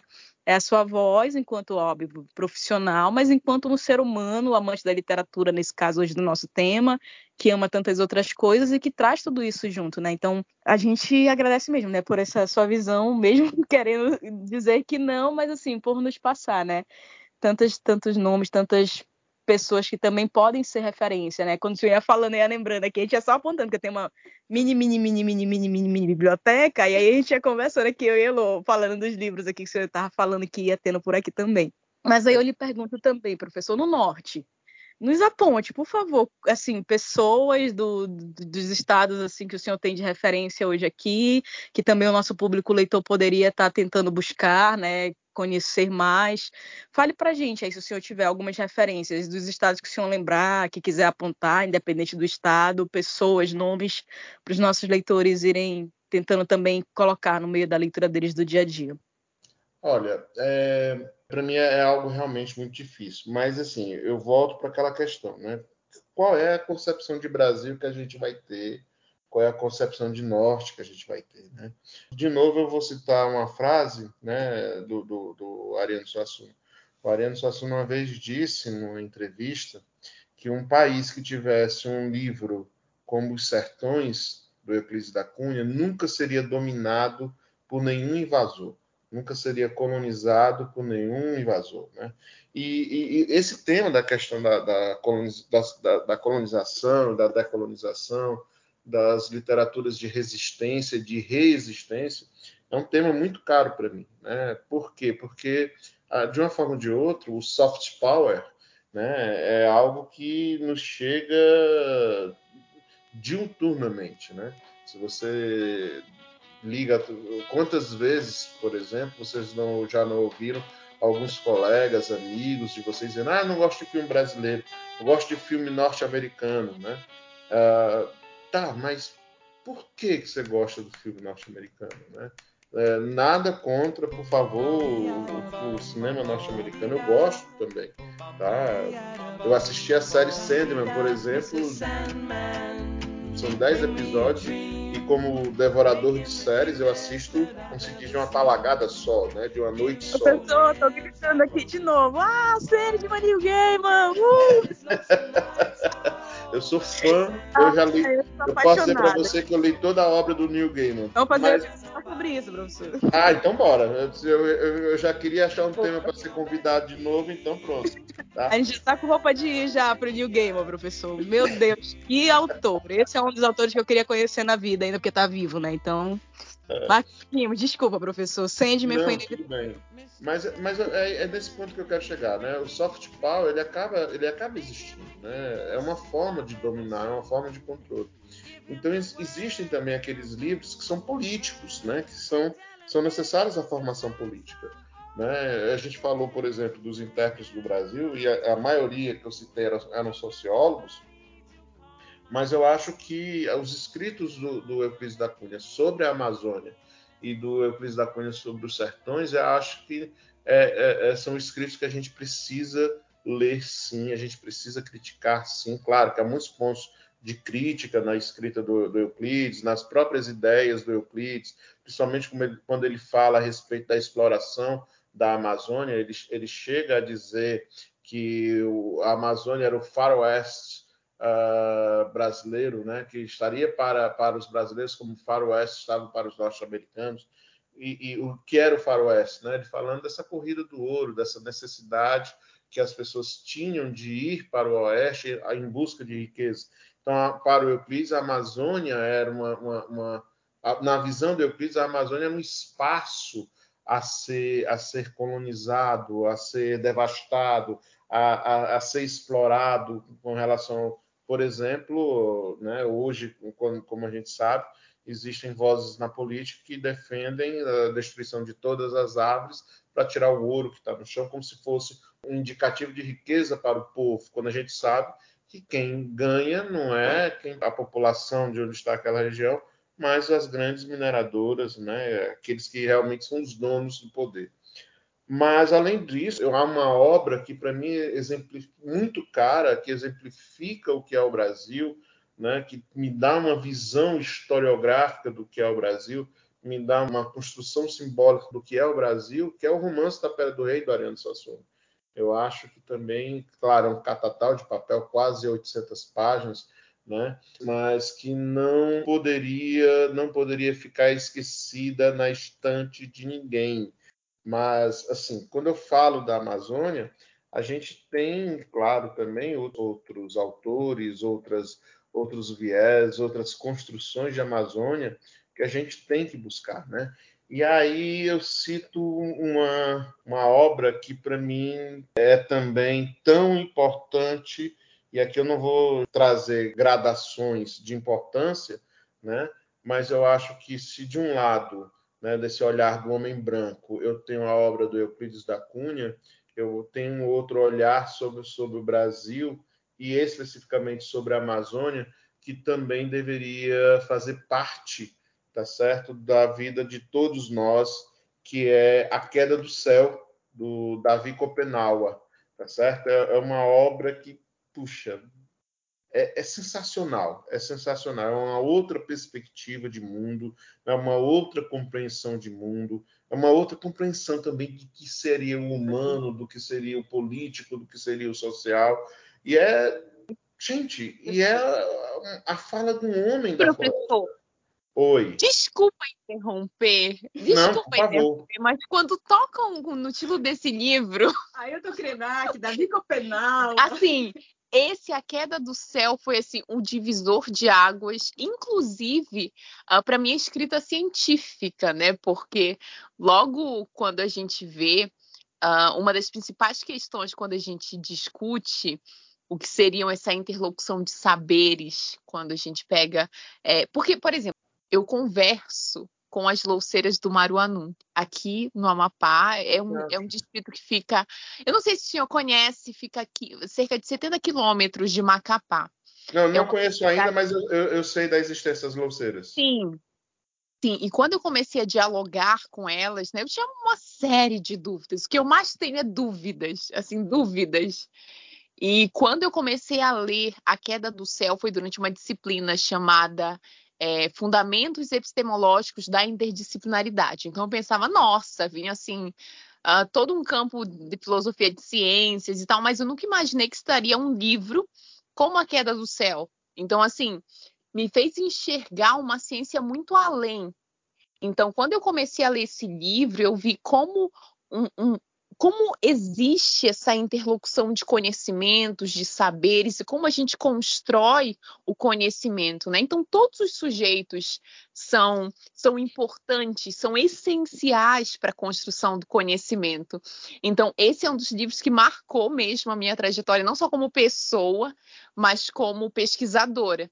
E para mim, essa visão do tanto do Davi é, quanto do, do, que a gente entende ali uh, uh, da visão de mundo é, de, um, de, um, de um povo tradicional, de populações tradicionais, e a forma como eles nos orientam a, a enxergar o mundo de diferentes formas e diferentes perspectivas, e entender que aquilo é um conhecimento, é uma forma de viver o mundo, de experienciar o mundo, foi assim, incrível. Então, toda, todas as vezes que citam a queda do céu, eu tenho a mesma empolgação que a Andrea quando, me, quando mencionam uh, como é que é? New Gaiman.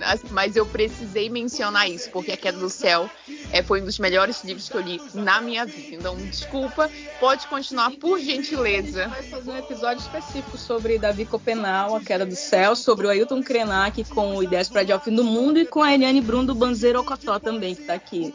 Então, o senhor já está convidado também, viu, professor? Está convidado já tá avisado. Que bom, né? que bom, que bom. É, bom, é, é, mas aí eu volto a essa questão, né? Primeiro, de fazer um pouquinho de propaganda.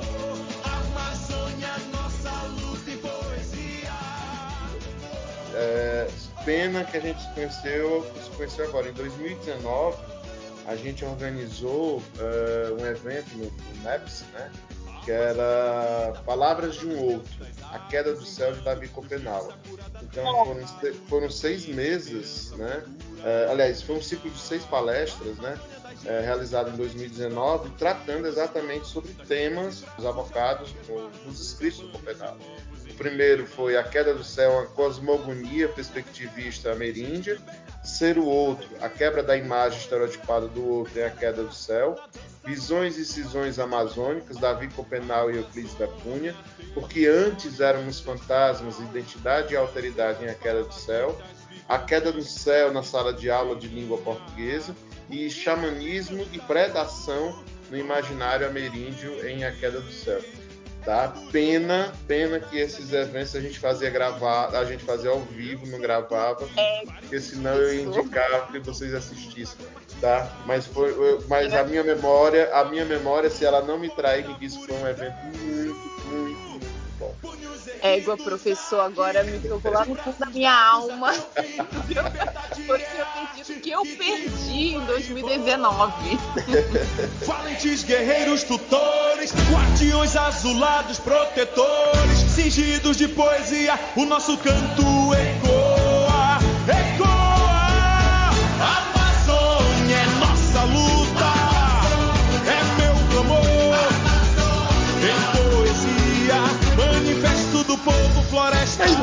volto à fala, sabe? Eu volto à fala, né? Estou falando aqui de literatura do norte, eu estou falando de um recorte muito específico, né?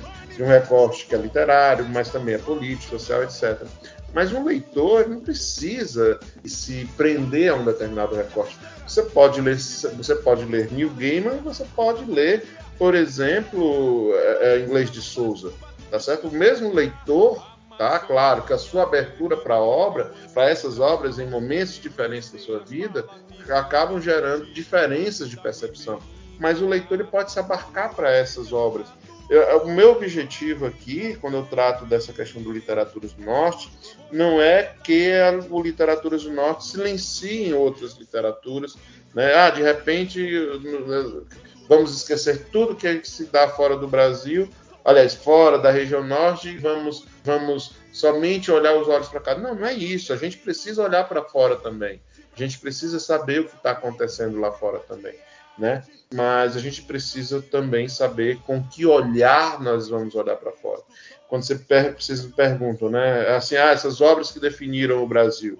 Eu trago para mim dois intérpretes de Brasil, mas que não são o mesmo Brasil. O Brasil do Euclides da Cunha não é o Brasil do Davi Copenau, tá certo? É, ah, professor, mas o Davi Copenau traz um Brasil muito específico, muito restrito. hum, É o povo dele, mas é, mas é Brasil. Mas é Brasil, tá? Por mais que determinados poderes, determinadas é, visões políticas digam que não, não são Brasil, mas são Brasil, né? Por mais que determinadas políticas se orgulhem de dizer que índios hoje estão mais estão evoluindo, estão mais parecidos conosco, estão se tornando quase humanos. A gente não pode dizer isso. Tá? As concepções do que é o humano, do que é o trabalho, do que é, do que é o ócio, do que é a vida, que eu vou encontrar em Davi Copenaua, não são as mesmas definições que eu vou encontrar no Euclides da Cunha. Mas são dois Brasis que a gente precisa ter e três, né? Porque eu tô, acabo abarcando também nessa, nessa minha tríade o, a Pedra do Reino. Então, são três Brasis que eu indico para vocês.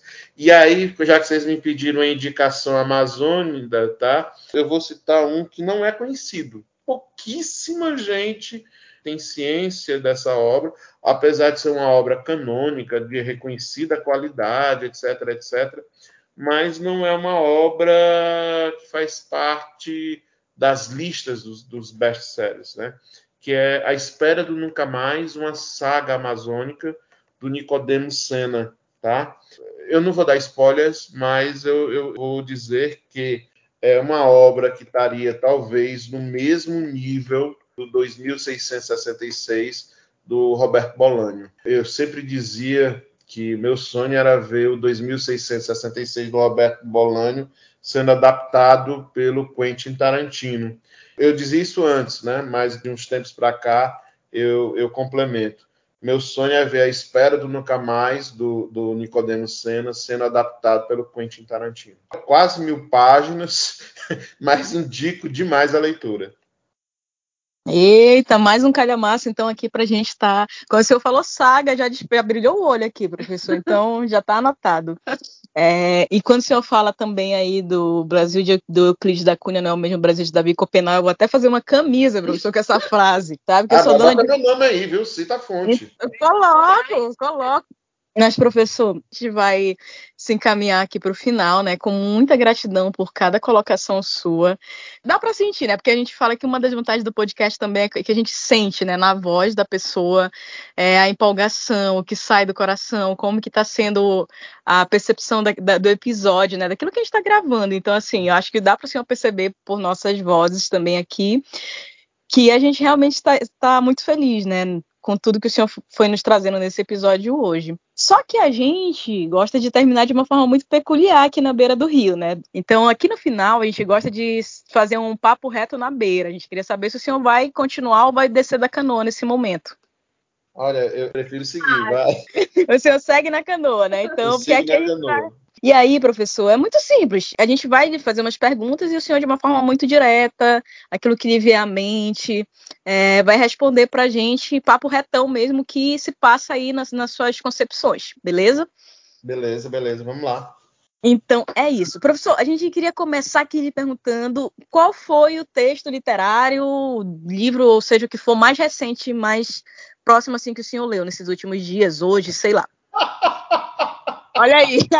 Papo reto. É reto, viu, professor? Não, gente, não. é isso. É porque eu lembrei do, de uma entrevista que o Sérgio Moro deu é. para, para o Bial, né? O Bial pergunta isso, né? Qual foi o, o, o último livro que você está lendo? Aí ele simplesmente, não, eu, eu, gosto de ler, eu estou lendo, eu, eu, gosto de biografia.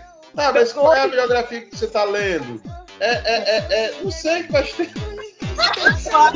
É mentira. Definitivamente não vamos cortar essa parte. A gente não espera realmente que seja mais difícil que ele dê, porque é dessa forma mesmo que ele faz as coisas. Não vamos cortar essa parte. A gente vai começar com ela, inclusive, professor. Tá bom, tá bom. Gente minhas, do minhas céu. duas últimas leituras são do Roberto Bolani. Eu estou lendo O Espírito da Ficção Científica. Estou relendo, aliás, né? E estou lendo também Putas Assassinas, que é um livro sensacional. Eu estou no momento agora de releituras, então estou com essas duas releituras do Bolanios. Qual a primeira sessão que o senhor busca quando entra em uma livraria? Depende de qual é o Marcos Paulo que vai para a livraria. Quando é o Marcos Paulo professor, eu gosto muito de ir na parte de sociologia. É, eu gosto muito de ir na parte de sociologia, da geografia, né, na antropologia, são, são leituras que, que me ajudam muito na minha formação como professor de literatura. Quando é o Marcos Paulo que vai para o prazer, eu vou muito na sessão de ficção científica. Eu gosto muito, muito dessa, dessa sessão. Sou também um leitor de quadrinhos, né? Eu gosto muito da sessão de quadrinhos. Então, assim, é, depende do dia da semana e de que Marcos Paulo está indo para a livraria. Perfeito, professor. Perfeito. É, deixa eu lhe perguntar. Eu tô inventando aqui essa pergunta que não estava no itinerário, mas é porque eu tava falando com ele. Eu não sei se o senhor já assistiu o filme Meia-Noite em Paris. Já. Então, se o senhor fosse para Meia-Noite em Paris no bailão, professor, me fale aí cinco autores que o senhor levaria pro bailão aí junto. Vamos lá. Ariano Suassuna é o primeiro. Orco seria lá em cima. Ariano é para tudo, tá? É, Philip Kadik. Tá? Sou, sou muito muito fã do Philip K. Dick, principalmente do Android Sonho com ovelhas elétricas. Dos brasileiros, Jorge Amado também estaria comigo. Neil Gaiman não poderia faltar, não poderia faltar, Neil Gaiman também. E Shakespeare, meu bailão. Shakespeare não pode faltar também, né, professor? Porque afinal, eu ontem fiquei pasma, assim, eu digo, meu Deus, é o George Orwell, eu tenho o Huxley, tem a Edgar, não, eu não vou, Asimov, a Edgar, pelo amor de Deus, ingrata essa função aqui. É. Não, mas o Kadik, o Kadik não pode faltar também. Eu, o senhor falou agora do Felipe Kadik, nunca ouvi, na vida. Nunca ouvi o nome, nunca vi nada, vou pesquisar. Blade Runner. Do Blade Runner? É. Eu só conheço os, os filmes, né? O 72 e o 2049. Vou, mas não sabia que era ele o autor. É, era Android Sonho com Ovelhas Elétricas. Vocês me deixam, vocês me deixam, já que eu estou na canoa, vocês me deixam eu levar uma boia, já que eu estou levando esses cinco, eu vou, eu, eu vou, me dar o direito a uma boia. Vocês me deixam? Eu, eu, queria botar o Douglas Adams na lista. Ai, meu Deus. Que... A gente deixa só porque é o senhor. Tá? É de boia, é de boia. Tá? Vai, vai só de boinha, né, na boia ele. Maravilhoso. É. Pois... É a única trilogia em cinco livros da história do Ocidente, né? Mas tudo bem. Maravilhoso. Então, ó, essa próxima pergunta, o senhor não precisa mencionar nomes, assim, não é a intenção desse episódio causar discórdia de forma nenhuma. Mas, professor. Mas queira citar em função de devoluções? Exatamente, fique à vontade. Olha só, um livro emprestado que não te devolveram. Pornô Chique, da Hilda Rist, uma coleção da literatura erótica da poeta Hilda Rist. Ah, uma aluna me pediu emprestado, nunca me devolveu. E eu tenho vergonha de cobrar, tá? Se você está ouvindo, por favor, me devolva. Pronto, este é o momento, professor. Então foi aí a deixa também, viu? Aluna do professor Marcos, se você não for, tá na hora de devolver, viu? ah, e eu aconselho também, viu? A, a escrita da Hilda Rich é, uma, é, é sensacional, não, não deve faltar também para a gente ler. Certo, é professor. Vamos anotando aqui também. É, professor, e um livro que o senhor não leu até o fim? O senhor falou ainda há pouco do que está relendo, né, agora, do Bolânio, mas um que o senhor não leu até o fim, o senhor pode... E por quê, né? Assim, tipo, porque a gente sabe que a gente, como leitor, geralmente... Eu tenho esse toque de... Eu seleciono muito até querer realmente ler algo, mas assim, quando eu começo, para mim, eu vou por questão de honra até o fim. Não sei o senhor como funciona. Bom, eu sou assim também, né? É, é Há livros que eu li em pé, de tão sedutores, de eu ter começado a folhear em pé, né, em frente à minha estante, e terminar de lê-lo em pé mesmo, da, de, da, forma como me envolveu. Eu maratono uma série, não sei se vocês conhecem, né, mas eu maratonava 24, a série 24 horas em tempo real. Eu passava as 24 horas vendo a série. Então eu sou um cara meio sem juízo na vida, né? Então quando eu pego um, um livro assim que me interessa, ele realmente fica comigo até não ter mais para onde ir. Mas há duas obras que você coloca assim que não terminei por motivos diferentes, né? A primeira uh, do Raul Pompeia, né, o Ateneu, é porque mesmo hoje sendo professor, crítico literário e tudo mais, mas é uma obra que eu passo longe, porque ela me foi apresentada quando eu era muito novo. Foi me apresentado na escola, eu era, eu era muito novo, e foi uma leitura traumática para mim, porque o livro é pesado, né? O livro trata de estupro, é um colégio interno, então todas as violências de, de um universo macro eram recriadas dentro daquele micro que era a, a escola, né? O Ateneu. Então é um livro que eu não consegui terminar na minha época de estudante e ainda hoje, passado tantos tempos, uh, não consegui retomar. Mas há uma outra obra que eu não consegui terminar, não porque ela não tenha me sido prazerosa, ao contrário, é porque ela não tem fim. Ela é uma obra aberta, né? Que é Hilda Furacão, do Roberto Drummond, tá? É, é, que é o, o, grande, o grande X da questão é porque aquela, aquela jovem da alta classe mineira larga tudo para virar prostituta. Né? Então eu digo que eu não terminei porque o Roberto não diz por que Hilda Furacão largou essa vida. Então é uma, é uma obra aberta, não tem fim. Então eu, eu coloco ela nessa lista. Né? Ainda hoje eu me pego pensando por que cargas d'água a Hilda seguiu esse caminho de Vilda. De Vilda, não, de vida. Rimou aí, professor, tá? Licença poética, tá tudo certo. tá bom. E assim, próxima pergunta. Penúltima. Ah, é, a penúltima. Aí, uma literatura preferida da sua infância? Da minha infância, é ótimo lembrar. São, na realidade, são duas. Primeira coleção do Vagalume, né? Não sei se vocês, vocês são mais, bem mais novos do que eu, não sei se vocês tinham ciência que antigamente tinha uma coleção Vagalume, que, puxa, marcaram mais a minha, a minha infância. Para mim era muito difícil, porque eu sou filho de pobre, né? Eu, eu sou de família muito pobre. E aí a gente não tinha, não tinha luxos. Eu lembro sempre que assim, o luxo que a gente tinha no sábado era a mamãe comprar um som de valsa. Então, para a gente era, é, a gente não tinha muito luxo. Mas a mamãe fazia questão de, nas datas festivas, né, é, me dar a coleção, os livros da coleção Vagalume. Então, puxa, para mim é, é algo que marca mesmo com, com, com muito, muito, muita, muita emoção né, esses livros. Escaravelho do Diabo, Éramos Seis, O Mistério de Cinco Estrelas, A Perdida. Então foram livros que ou eu tive porque mamãe se esforçou muito, ou então porque eu, eu fugia para a biblioteca mais próxima lá da minha casa, a biblioteca pública, e, e lia na biblioteca. E também, claro, os livros do Monteiro Lobato, né? Toda a coleção que faz parte daquele universo do sítio do Pica-Pau Amarelo. Maravilhoso. Professor, por fim, não nos odeie por essa pergunta. Mas assim, a gente vai ter que fazer. A gente sabe que a obra também não. Foi a Andréia que formulou, é, para deixar claro. A gente sabe que a obra não se resume a isso, porque a obra vai num contexto de discussão que é muito além da pergunta. A gente tem essa plena convicção e já deixa isso claro. Mas eu não vou poder terminar, assim, tendo essa oportunidade de hoje, depois de tantos anos, achar alguém da literatura e perguntar: professor, traiu ou não traiu?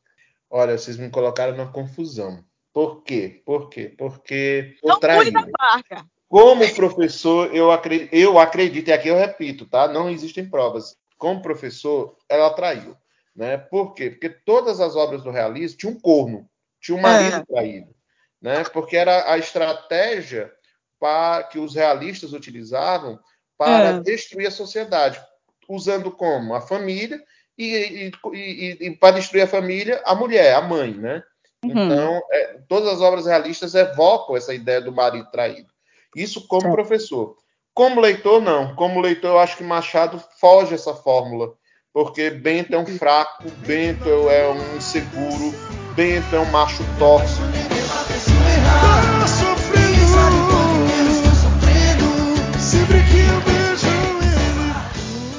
Bento é, um, é, é egoísta, Bento é um fraco, é um filhinho de mamãe. Então, como leitor, ben, eh, Capitu não traiu. É o Casmurro e o, o Machado ali se apoia nessa genialidade dele da narrativa da escrita. E aí ele vai de Shakespeare também, né, para referenciar. É. Chega aqui, ó. Santiago, Otelo, justamente, traz todos esses paralelos. Assim, a gente não sabe quem é Capitu porque... a visão do Bento, né? Exatamente esse o ponto. Sempre, né? exato. Porque eu sei que o Bento não presta história, né, professor? A única certeza que eu tenho é que o Bento não presta. então, eu sempre digo, é o, é Doentinho Santiago. Minha é. denominação para ele é esse, Doentinho Santiago, na verdade. Ah, mas então... já que vocês citaram, já que vocês citaram, é. gente, dá um jeito de rever Capitu desse projeto quadrante. É belíssimo. Maravilha, professor. Pois muito obrigada pela indicação final. E era isso, professor, que a gente tinha para hoje, poderia ser muito mais, mas que a gente agradece sua disponibilidade, Sim. sua solicitude, sua generosidade em compartilhar tanta coisa. Nossa gratidão muito grande mesmo, né? Por tudo que o senhor nos trouxe hoje. O senhor sabe que pode contar com tudo que a gente puder ajudar sempre. Fique muito à vontade mesmo sempre para enviar tudo que tiver. Conte com a gente para isso também. Se está aberto, está à disposição da nossa Universidade Federal aqui, a Elo está lá na, do Pará também, a gente sempre ressalta isso. Recente, a gente teve com o coordenador do curso de História da UFMA, lá de Codó. Então, a gente tem feito essa conexão também com os nossos centros acadêmicos, né, universitários aqui da nossa região, também para pegar tudo isso que vocês têm aos montes, né, e que a gente sabe que precisa facilitar, viabilizar esse acesso. E hoje a gente se coloca meio que como um nadazinho, né, aqui essa gotinha, mas disponível a fazer aquilo que tiver ao nosso alcance, né? Então, muito obrigada novamente, professor, por tudo mesmo e por tanto. Poxa, obrigado pelas palavras. Uh, confesso a vocês que adorei a experiência, adorei estar aqui nesse papo com vocês duas. Obrigado demais, demais, demais mesmo, André. Obrigado, Eloane. Foi uma experiência sensacional. E, professor, nós é que agradecemos. E, assim, o senhor deu essas últimas sugestões mas eu tomei notas o episódio inteiro nas suas falas. Eu fui tomando as minhas notas aqui. Realmente foi um aprendizado para mim. E eu espero que tenhamos outras oportunidades para conversar, para outros episódios ou para eventos, encontros. Então, nós estamos à sua disposição mesmo para a gente continuar dialogando aí na beira do rio. E muitíssimo obrigada. Eu que agradeço. Próximo Literaturas do Norte vai vir quando? Já está o edital a aberto? A gente já está trabalhando no edital para fechar com as turmas 3 e 4, com novas disciplinas, inclusive. Pois então já fica o convite também para os nossos ouvintes, vai vir o edital, a gente vai estar tá também divulgando assim que sair. Como aluna desse último, dessa última turma, fico felicíssima de ter vivido tudo que vivi, de ter tido a possibilidade de ter ali o contato do professor Marcos entre os outros professores do colegiado que também me encantaram. E o convite também, né, para vocês de que super vale a pena vocês ouvindo de alguém que esteve ali, vivendo, participando. Eu fiquei encantadíssima. Então, obrigada a todos que nos ouviram até aqui, para vocês que estiveram com a gente na beira do rio. Voltem sempre e é isso. Até a próxima, até breve. Tchau, tchau, a gente. Tchau. Até.